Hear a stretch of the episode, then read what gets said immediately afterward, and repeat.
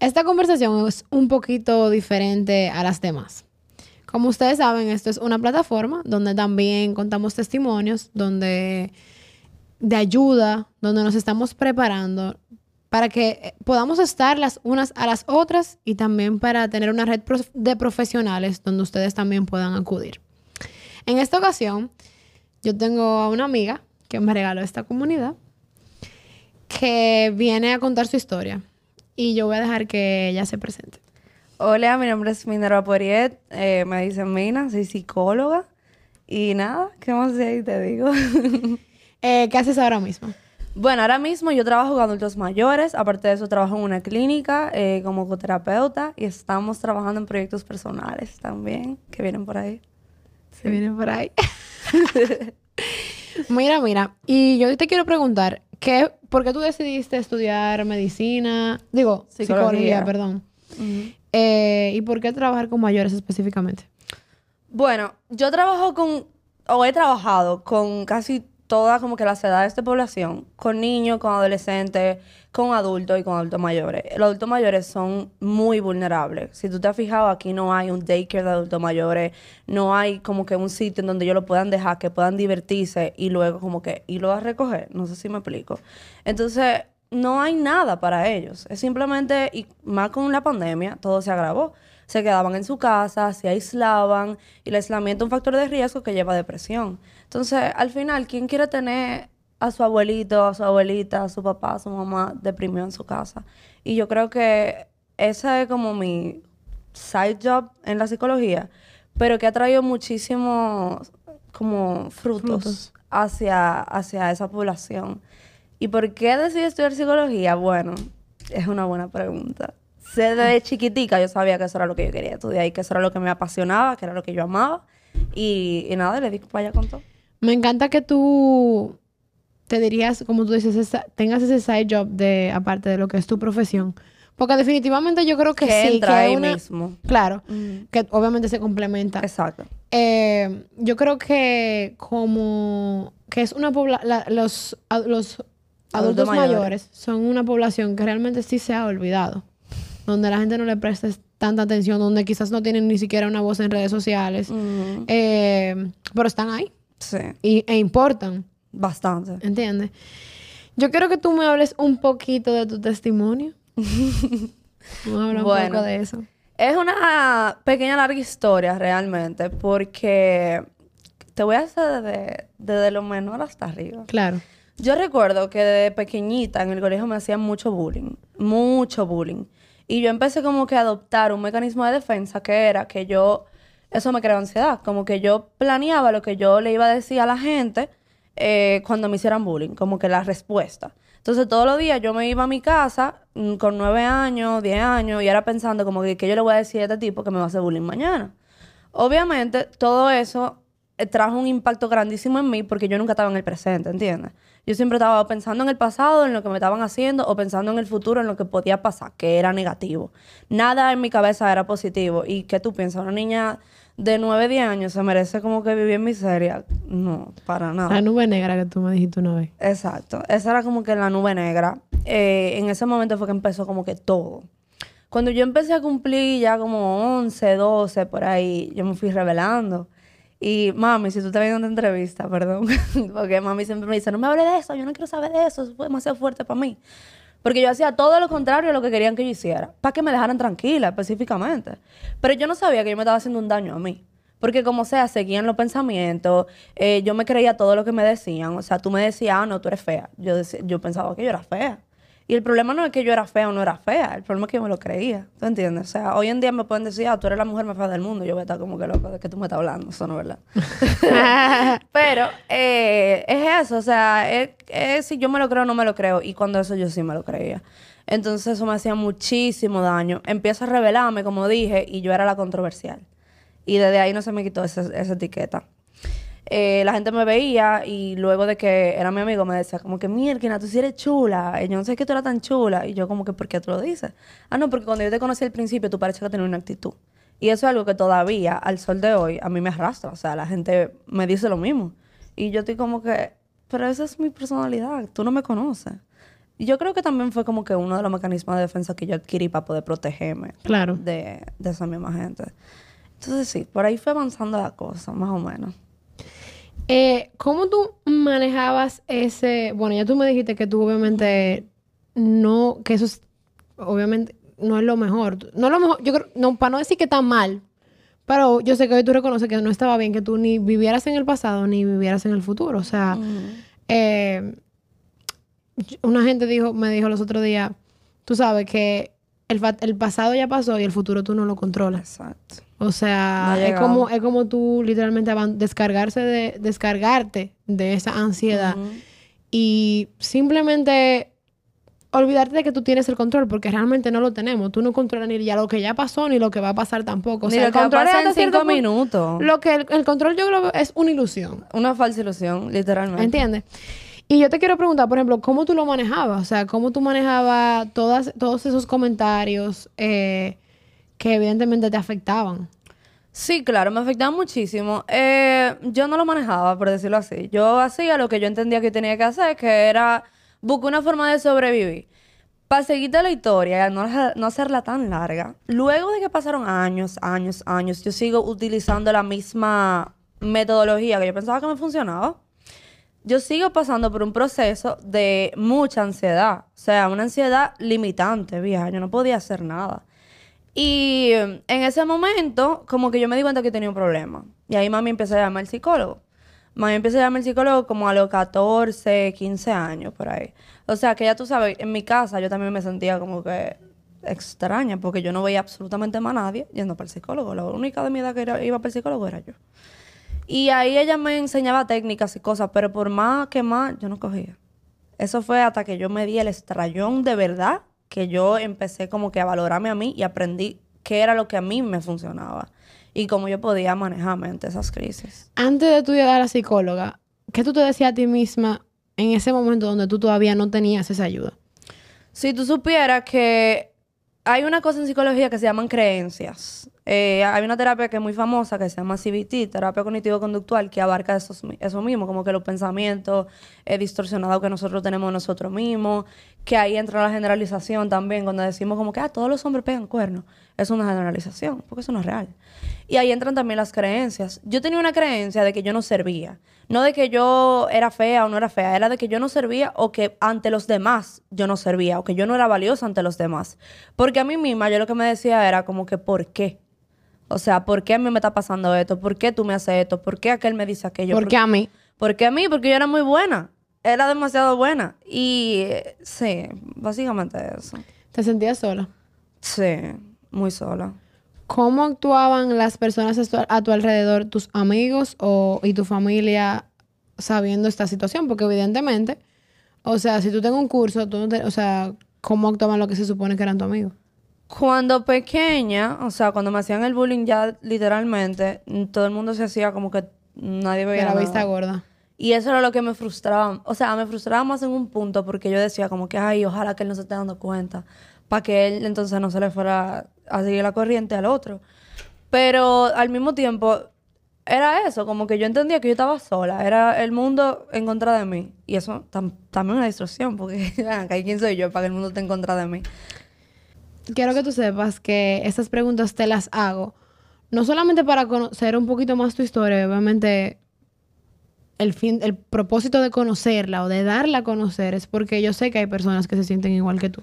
En estos días tuvimos la primera tertulia y hablamos un poquito, o sea, las tertulias, luego yo voy a explicar para qué son, porque no voy a entrar en detalle, pero eh, entramos, hablamos, hablando entre las mujeres, hablamos un poquito de la ansiedad y decían como que, contra tú deberías de hablar de la ansiedad. Yo, yo, a mí, yo sé que yo tengo episodios de eso, o sea, o sea, no episodio de que wow, pero yo sé que hay muchas cosas que a mí me dan ansiedad y me ponen ansiosa y yo lo sé. O sea, eso yo lo sé como as a fact, como dirían en inglés. Pero decía, te hago estas preguntas porque el que nos escucha eh, o, se, o se puede sentir identificado o puede estar alrededor de una persona que esté padeciendo la- estas mismas dificultades. Y la, pre- la siguiente pregunta es, si yo soy una persona que estoy alrededor de, de- Si yo hubiese sido una persona que estuviera alrededor de ti en ese momento, ¿qué te hubiese gustado que yo hubiese hecho por ti? Ok, te voy a explicar un poquito lo de la ansiedad y la conexión que tiene que ver con el bullying, que ahí fue que todo arrancó, y qué me hubiese gustado que hicieran. Lo primero es que el bullying me afectó a mí en el sentido de que yo no sabía qué iba a pasar. Lo cual, primero, te genera expectativas, ya sea bajita o ya sea alta, de qué tú quisieras que pase. Y segundo, te genera preocupación. La ansiedad es preocupación, básicamente. O sea, si tú pones eh, el sinónimo de ansiedad, es preocupación y miedo. En ese momento, lógicamente, yo tan pequeña, yo no sabía cómo manejar el miedo y cómo manejar la preocupación. Entonces, lo que hacía ese miedo, el miedo se supone, yo siempre en terapia le digo a todos mis pacientes, el miedo se supone que te hace como así, para tocarte la puerta y decirte, mira, ten cuidado, porque, por ejemplo, si tú cruzas la calle eh, y tú no miras para los lados, te puede chocar un carro. Es una alarma, una alerta, pero no debe ser algo que te paralice en ese momento a mí todo me paralizaba porque yo no, yo no sabía nada, o sea, yo, nada. ¿Qué yo hubiese querido que alguien hiciera por mí? Quizá que me tenga un poquito de empatía. Porque sí, esconder las cosas, por ejemplo, una de mis mejores amigas en ese, en ese entonces, eh, quizá estaba ahí para mí y, y, ya, y no me, no me hacía bullying ella, pero tú no me estás ayudando, como que tú no me estás diciendo, como que, ay, mira, yo vi lo que te pasó hoy, como que tú necesitas ayuda, tú necesitas un consejo. Pero también yo empatizo y, y todito éramos chiquitos, o sea, todito éramos muy, muy chamaquitos. Y bueno, cuando fui creciendo ya, que yo hacía muchas cosas eh, por resultado de esa ansiedad, de esa depresión y todo eso, quizá no aplaudíme tanto el hecho de que yo era la más retada, ¿te entiendes? Porque eso no es algo de...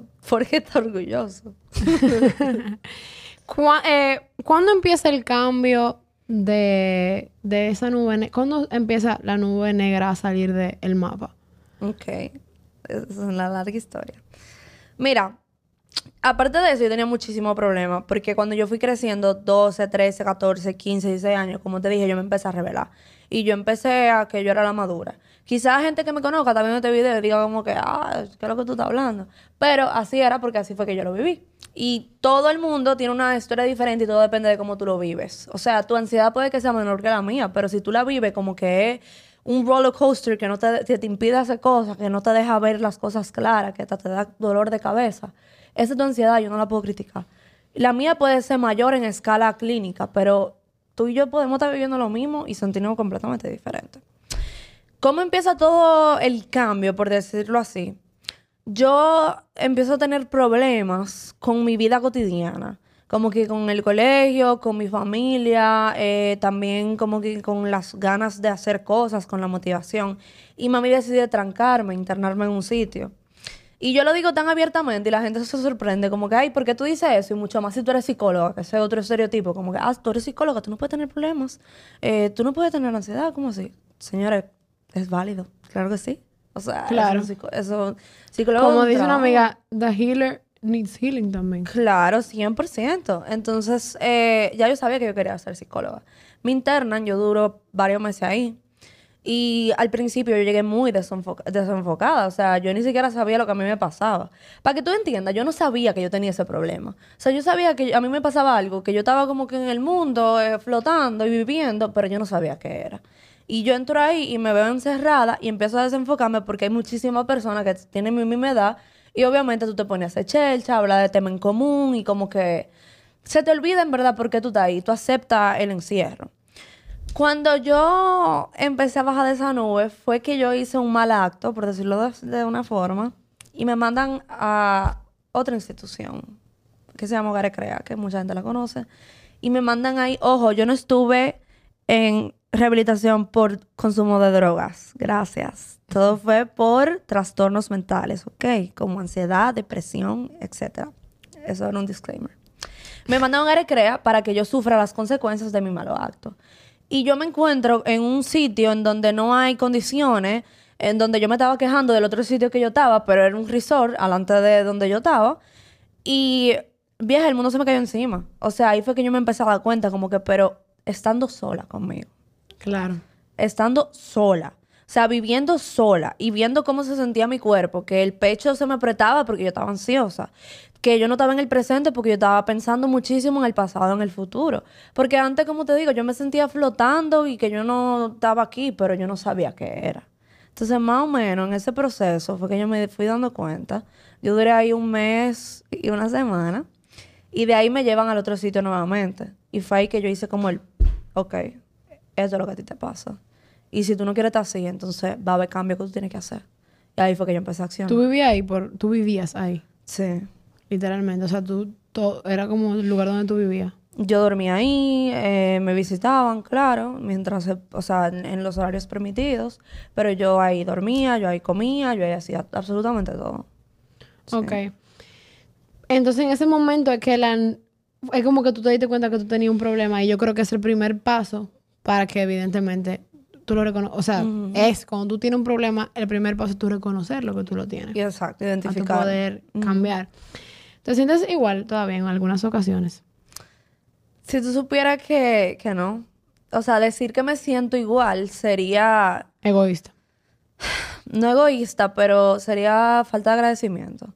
Porque yo sí tengo momentos en los cuales estoy ansiosa, claro que sí. O sea, y ha sido un proceso terapéutico de muchos años, no es como que yo cambié de un día para otro. Pero a veces esa ansiedad que yo puedo presentar ahora no es ni siquiera un cuarto de lo que era antes. Y hoy en día yo tengo herramientas. Yo no tenía herramientas antes. O sea, yo no sé- conocimiento. Exacto, yo no tenía conocimiento, yo no tenía técnicas, yo no tenía estrategias, yo no tenía nada de cómo yo poder luchar con esos demonios, como yo le digo. Entonces, ¿Qué les recomiendas a las personas que padecen ese tipo de, de trastornos? Al igual que... Sí, eh, yo les recomiendo, primero ve al psicólogo. Eso es lo primero. Identifica cuáles cosas te están causando ansiedad, cuáles son tus detonantes. Dígase, un detonante puede ser un disparador. Ah, bueno, yo me pongo ansiosa cada vez que yo veo a fulano. O yo me pongo ansiosa cada vez que yo recibo este tipo de comentarios. Por ejemplo, algo que a mí me genera un poquito de ansiedad. Recordemos que la ansiedad es como que miedo y preocupación esos comentarios que me siguen llegando, como que, vieja, yo te conocí y al principio tú no me caíste bien porque tu actitud, no sé qué, como que te vi muy... mm, pero después que vi quién tú eras de verdad, pues entonces ahora yo te amo. Y yo digo como que, conchale, gracias a Dios que tú me amas, pero ¿por qué al principio yo sigo dando esa impresión? A mí eso me causa ansiedad, pero realmente, tú sabes qué, Isa, yo no tengo que caerle bien a todo el mundo al principio. O sea, eso también entra en lo que es un estereotipo. Tú me puedes ver un día muy cansada o muy agotada o que tuve un día difícil y llévate una primera impresión de mí que esa no soy yo. No te creas todo lo que te dicen que tú eres. Porque yo por mucho tiempo me llevé un concepto, por ejemplo, si tú me dices algo negativo, yo me llevaba ese concepto que tú tenías de mí hacia mí misma. Si lo cogías tal cual. Tal cual, o sea, si tú me decías que yo no sirvo es porque yo de verdad no sirvo, porque por algo tú me lo estás diciendo. A mí me pasa, tengo un paréntesis, a mí me ha pasado eso. O sea, a mí me ha pasado que una persona me puede decir como que no, que tal cosa eh, no me gusta de ti, por ejemplo, o y va- vamos a ser, vamos a ser honestos, todo el mundo tiene cosas que cambiar, Claro. ¿entiendes? O sea, qué bueno que yo, que tú te puedes sentir en la confianza de decirme, mira, tú deberías de cambiar tal cosa. Pero hay un refrán que dice que mientras, creo que así que dicen, el agua, el agua le dio tanto a la piedra que le hizo un hoyo o al coco. No sé cómo que, cómo que dice. Que contra hay veces que nosotros somos tan enfáticos y le repetimos la cosa una y otra vez a la gente que de verdad llega un... Que de verdad, de verdad, puede ser que tú no tengas ningún problema y simplemente la persona te lo está dando como una excusa Claro. para salir de ti, para molestarte, lo que sea, que tú te lo empieces a creer y tú, yo, o sea, yo le tuve que decir a esa persona en un momento de verdad, por favor, deja de repetirme lo mismo una y otra vez, Exacto. porque yo sé que no es así y yo me lo estoy empezando a creer. Es un buen límite. Pero también es eso mismo, trabajar en tu autoconcepto y tú misma saber quién tú eres. Si tú no sabes quién tú eres, lo que el otro venga a decirte, tú te lo vas a creer. ¿Entiendes? Porque realmente tú no tienes una definición de ti misma. Cuando yo empecé, y esta es otra de las sugerencias, o sea, crea tu propia definición de ti, literalmente. Y analiza y ve quién es que tú eres, quién tú quieres ser. Porque como tú dices, hay una lista de cosas que sí, que uno siempre tiene que mejorar. Pero una pregunta, ¿tú lo quieres mejorar? No, jo- hay cosas que yo voy a mejorar, sí, sí, yo tengo que Pero eso que te mejoro. decía, por ejemplo, esa, esa, esa No, para- yo no tenía nada malo. Ok, pues entonces ya, tú ¿Tú ves. entiendes? No, hay que cuestionar el pensamiento. ¿Este pensamiento eh, de esta persona es racional o irracional? Y no creerte todo lo que tu mente te está diciendo. A mí me, uno, uno a veces también se autosabotea. Sí. ¿Qué te quiero decir con eso? Como que yo tengo en mi foto, mi fondo de pantalla, yo ahora mismo tengo ese reminder, no creas todo lo que tu mente dice. Y no es para solamente aplicarlo para lo bueno, Isabelita. Porque a veces uno, se- uno agarra y dice, que, "Ay, yo no me voy a creer esto porque no me conviene creerme, pero lo que me conviene creérmelo, me lo creo. No. Es que no te, no te lo creas todo. Deja de, de tu peliculeo en tu cabeza. Sí. ¿Entiendes? Porque uno, uno se cree alguna cosa, otra cosa no se la cree. Como que uno hace ese filtro para lo que le compara su conveniencia. No se engañe, no nos engañemos. Pero para eso tú tienes que tener herramientas. Y una de las herramientas más poderosas que yo creo que tú la haces es journaling. Escribe, vieja. O sea, escribe todo lo que te está tirando a tu cabeza, todo lo que tú estás creyendo, porque no todo es real. Mira, siempre se lo digo también a mi paciente. Los pensamientos son como nubes. Las nubes tú no las controlas. No es como que tú de que, ay, ¿dónde se fue la nube? Las nubes pasan, pasan, pasan y tú lo observas y todas tienen diferente color, tamaño, etcétera. ¿Qué pasa? En el momento en el que yo empiezo a dejar que todo lo que yo estoy pensando a mí me afecte o que yo me lo crea, oye, en buen dominicano me voy a joder. Porque es que tú no controlas lo que tú estás pensando. Mira, hay personas que tienen eh, problemas con pensamientos automáticos e intrusivos. Que le llega un pensamiento como que, mira, si bajo a la cocina, eh, me da miedo bajar a la cocina porque puedo coger un cuchillo y cortarme un dedo. Un ejemplo. Es un pensamiento intrusivo. ¿Qué tú crees que pasaría si esa persona se cree ese pensamiento? Cuestiona tu pensamiento. Cuestiona si lo que tú estás pensando es racional, o sea, si es cierto, o si es irracional, si no es cierto. Eh, y por ahí que Y ojo, eso, no, definitivamente yo creo que el primer paso de eso es, como tú dijiste, reconocer que tú tienes un problema y buscar ayuda, porque eso es importante. Yo te voy a, voy a hablar un poquito quizás de mi proceso rápidamente. Eh, cuando algo que mi psicóloga me dijo, que la amo, el que no ha visto el video de los límites, que lo vea. Ese Ah, fue el ¿y primer video. Ajá, ese es mi psicóloga. Ah, bueno, bueno.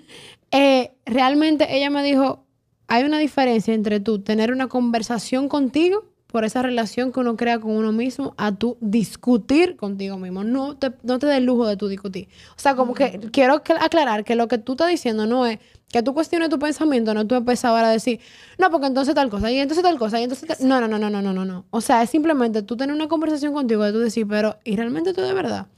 Mirkina, realmente no me conviene pensar en eso, porque que uno, oye, uno, uno tan tal que uno empieza a creerse que el otro, el otro está pensando tal cosa.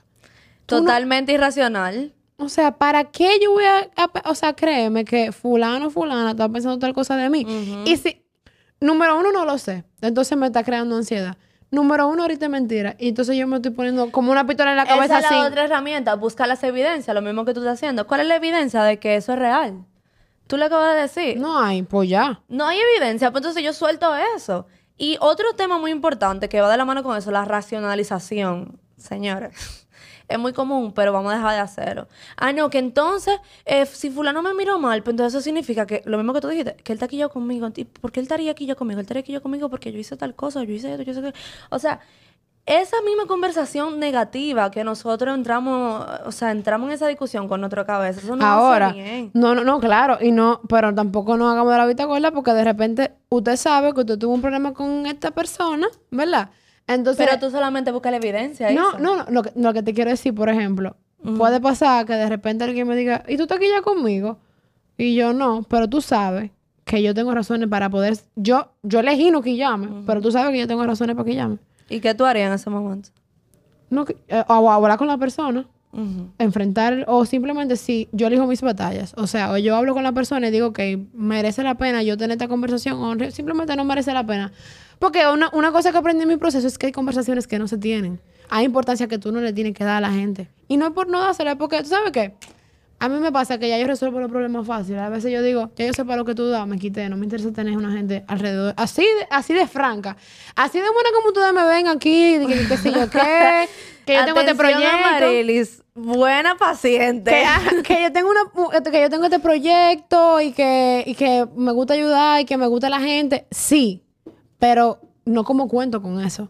¿Entiendes? Porque Es que son tus límites. no, exacto, son Tú mis- te tienes que cuidar a ti primero. No, claro, es totalmente como que hay gente que me, o sea, que puede pensar como que, ah, pero tú eres muy tajante, tú aguantas muy poco, es que estoy cansada de aguantar. Claro. ¿Entiendes? Y es válido. Y no es que no voy a aguantar, es que simplemente es como que, claro, yo aguanto, yo aguanto, pero como que llega un, pu- un punto donde tú dices, mira, hay conversaciones que no se tienen, hay closures que no se tienen tampoco. Hay batallas que no se pelean. Hay- hay- hay las batallas se eligen. Entonces, simplemente, si yo sé que volviendo a lo que, a lo que tú me preguntaste, si yo, hay veces que pasa que fulano o fulana me puede decir, tú aquí ya conmigo, tú sabes que tú me hiciste algo.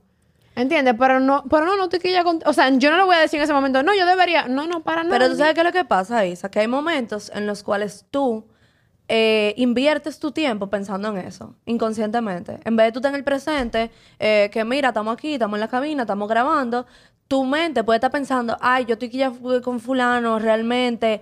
¿Qué se hace con eso? Muy bien, tú lo dijiste, comunicación asertiva. Total, no. Eso, te voy a decir algo. Si, me, si, me, si me están estorbando mi paz, yo lo hablo. Yo no pierdo tiempo. Porque eso sí, eso sí es así. O sea, yo ahora, si realmente entiendo que no es necesario y, que, y que, prefiero quedarme con esa información y decir como que ya yo sepa lo que tú das y me quité. Me quité durísimo. Válido. Y es lo que a ti te funciona, nuevamente. O sea, lo que a ti te funciona quizá a mí no me funcione y viceversa. Y ahí hay que tener mucho en cuenta eso yo estoy en el presente, de verdad. O mi mente está en el pasado, que fulano me hizo. O estoy en el futuro, que qué va a pasar cuando yo vea a fulano. Ahí que está la cosa. Buscar la evidencia también. ¿Qué yo puedo hacer? Comunicarme asertivamente. O simplemente, esta persona no merece mi tiempo. Yo le doy banda. Yo le doy banda a muchísima gente también. Lamentablemente, y son gente que yo amo y adoro, pero... Hay gente que tú quieres querer... Te la tienes que querer desde la distancia, señor. O sea, no... Ustedes no pueden... O sea, de verdad. La vida es... Hay gente que va en un barco el que no está remando se va para afuera. ¿Tú sabes algo que yo leí sobre eso? Yo sé que no estamos hablando de la amistad, pero es muy, bonito. El libro se llama Los ciclos del alma y dice, cada persona está en tu vida por etapas. O sea, puede que tú estés en mi vida por una etapa profesional o porque tú y yo necesitamos ser amigas por estos próximos tres años porque tú me vas a enseñar algo. Y hay personas que se le, tienen un tiempo de caducidad. Son muy pocas las que tú vas a ver a los 50 años todavía que estén al lado de ti, criando a su familia contigo. Entonces, cada quien tiene como que su tiempo. Y yo creo que los límites entran mucho también en el tema de la ansiedad, porque si tú me estás generando ansiedad y algo que yo no lo puedo controlar, a mí me conviene ponerte límite. O sea, totalmente. Y entonces ahí vamos, vamos a hacer una invitación, obviamente, a que vean ese video, porque te voy a decir algo. Para mí, eso de los límites es increíble. Los límites a nivel de trabajo, los límites a nivel de relaciones interpersonales, de amistad, de amorosa, de pareja, de padre e hijo, conmigo misma. Hay veces que yo digo, mira, tú sabes que tú no vas para allá. Claro. ¿Entiendes? No, hay, hay veces, es más, hay veces que yo he dicho de que yo voy a borrar este número del celular porque a mí no me hace bien. O bloquear. El botón de un follow. Ajá. Es un poder que Está Y la gente dice, no, ¿y por qué yo no le voy a dar un follow? Porque eso va a ser show. Eh, y me veo y no, porque me veo inmadura y que no sé cuánto. Tú no te ves Nada de Tú estás haciendo algo por, ti. Por ti y para ti. Exactamente. O sea, es eso. Y hay que romper con ese también estereotipo. Y otra de las cosas que a mí me ayuda mucho con la ansiedad es el mindfulness, vieja. Si a ti no te gusta meditar, eh, que si meditaciones guiadas, que si los pensamientos te atacan mucho porque tú estás muy callada, mindfulness, búsquenlo, hay muchísimas técnicas. Yo puedo decir que a mí me ha ayudado mucho buscar de Dios. Realmente yo, yo vengo de una familia que yo me crié en un colegio cristiano, evangélico, eh, y yo intencionalmente los miércoles voy a la iglesia. O sea, trato, aunque no, no voy a, porque ahorita mami me dice que, pues no, pues tú sabes que hay veces que tú faltas. es verdad. Pero trato de ser intencional. Y justamente el, el, miércoles pasado hablaron de la preocupación y de la ansiedad. Y el pastor decía, lo mismo que te dije, como que él decía, el, el pasado yo no lo controlo, el futuro, no, el pasado ya pasó, el, el, pasado pasó y el futuro no lo controlo. Y cuando él oraba para cerrar la predica, él decía, Señor, ayúdanos a saber que nosotros tenemos ahora mismo lo que nosotros necesitamos. Se lo decía una amiga hoy. Tú tienes lo que tú necesitas. Y aunque no sea lo que tú quieras. Exacto. Entonces, realmente al final del día es como que entender eso y saber, y como el pastor decía, Señor, ayúdanos a entender que probablemente si nosotros fuéramos tú, hubiésemos tomado, fuéramos tú, teniendo el conocimiento que tú tienes de que Él es una persona que lo sabe todo, probablemente hubiésemos, no hubiésemos dado exactamente lo que tú nos diste y más paz. Porque ahí voy con otra sugerencia. Cuando tú te preocupas o tú tienes miedo por algo, es normal. O sea, eso es lo más normal del mundo. ¿Cuándo, tú no, ¿Cuándo uno no tiene miedo? El miedo, como te dije, es saludable. Ahora bien, cuando el miedo es algo que te paraliza, que te pone a ti en una posición, tú tienes que preguntarte por qué. Porque yo te voy a decir algo, yo he aprendido, yo tengo, yo tengo varias mejores amigas, pero yo he aprendido que mi mejor amiga soy yo. ¿Y qué pasa? Cuando estamos en el presente y nos vamos para el futuro porque estamos preocupados de que, mira, que nada va a pasar algo malo en esta situación o, me puede, o puede que yo tenga una conversación pendiente y me vaya mal o en el trabajo, yo siempre me voy a tener a mí. O sea, pasa algo malo, ¿qué pasa? Yo me tengo a mí. Claro, yo no estoy diciendo que no uno, que uno no siente emociones, uno siente un- una, como yo le digo, una alta gama de emociones. Tristeza, felicidad, sorpresa, miedo, angustia, ira, todo. Pero me tengo a mí. O sea, siempre el hecho de nosotros overthink y pensar como que, oh, ¿qué va a pasar? No sé qué, no hace que tengamos el control. Y es lo que estamos hablando ahorita, la fal- el falsa ilusión de control.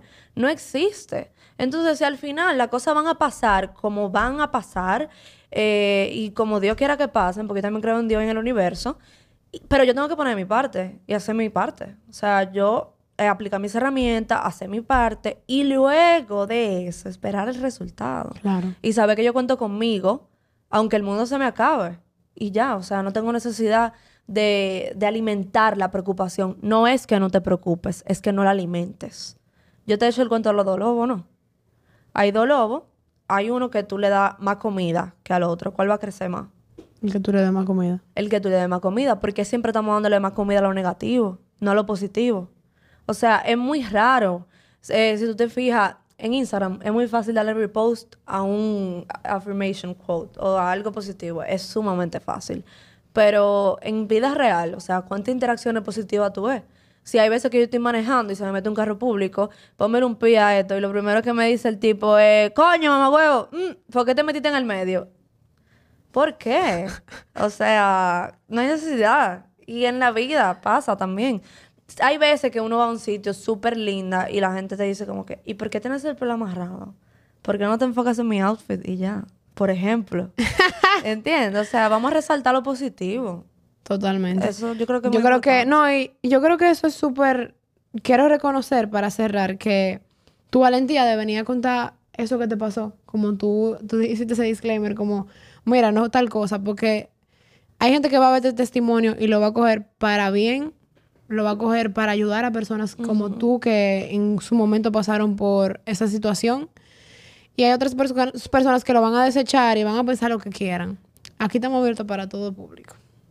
Así Y es. esto es para el que lo necesite. Y si hay una persona que le sirvió, qué bueno.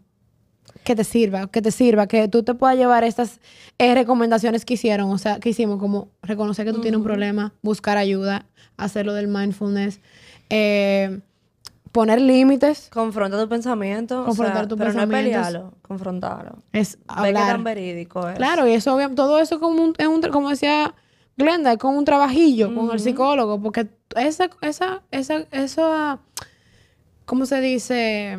Relación contigo misma. Es súper importante. Y eso tú lo va a ayudar, eso te va a ayudar a ese proceso. Antes de cerrar, Isa, yo quiero recalcar que el inner talk es demasiado esencial. O sea, como yo me hablo a mí es el reflejo de quién yo soy. Claro. Y yo quiero que la gente que esté viendo este video sepa que si yo pude cambiar, o sea, si yo pude salir de esa nube negra, que ahora mismo, fácilmente, hace años atrás, tú y yo hubiésemos estado aquí hablando yo hubiese tenido otro pensamiento en mi cabeza. Y negativo. Ahora mismo yo estoy libre de pensamiento, en paz, porque no está pasando nada. Yo confío en que todo está bien. Si pasa algo ahorita, pues entonces yo lo enfrento. Yo quiero que la gente sepa que sí se puede cambiar. Tú, busca, tú puedes buscar ayuda. Si te mandan a beber medicamento, un psiquiatra, obviamente, sigue tu, tu medicamento, sigue tu rutina, sigue tu terapia, porque se puede. O sea, yo soy un ejemplo vivo de que sí se puede cambiar. Y también eh, darte gracias a ti por el espacio, por la oportunidad. Y tú también eres una luchadora. O sea, tú estás viendo. no, de verdad, gracias a ti, en serio. I love you, amiga. Ya terminamos. Y cut.